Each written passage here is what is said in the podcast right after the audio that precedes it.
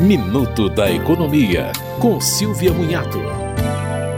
A Caixa Econômica Federal começa a pagar o abono salarial em 15 de fevereiro. O abono é referente ao ano de 2022.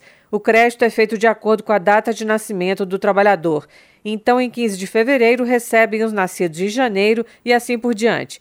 O abono, no valor de até um salário mínimo, é pago para quem está cadastrado no programa PISPAZEP há pelo menos cinco anos e recebeu em 2022 uma média de até dois salários mínimos mensais por pelo menos 30 dias. Se você tem dúvidas sobre a sua situação, pode ligar para 0800 726 0207. Repetindo, 0800 726 0207.